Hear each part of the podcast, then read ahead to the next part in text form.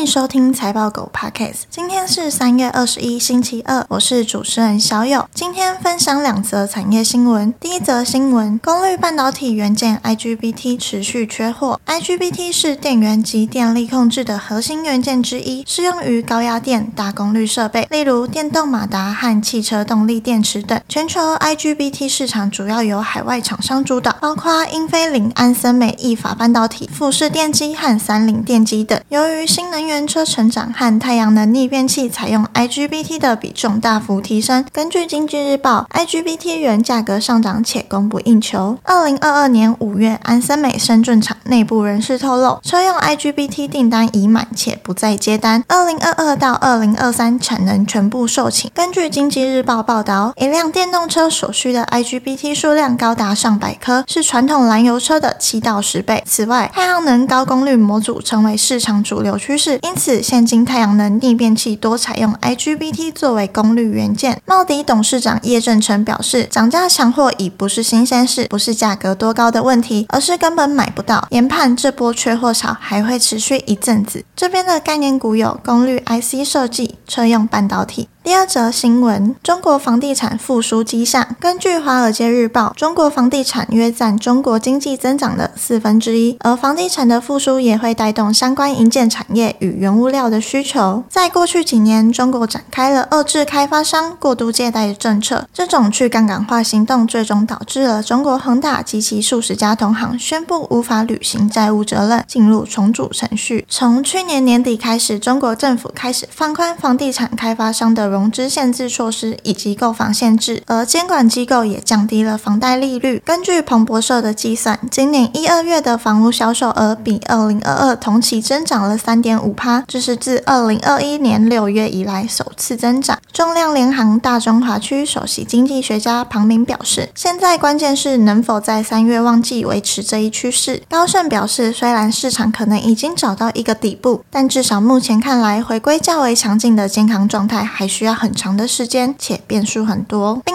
预计未来几个月会有更多有利的政策出台。这边的概念股有水泥、钢铁。以上的新闻相关资讯和相关概念股清单，我们都有列在网站上，点选资讯栏财报狗新闻链接都可以看到，也可以透过这个链接订阅财报狗新闻。我们每天会帮你整理产业动态和最新消息，寄到你的信箱。今天的新闻就到这里，我们下次再见，拜拜。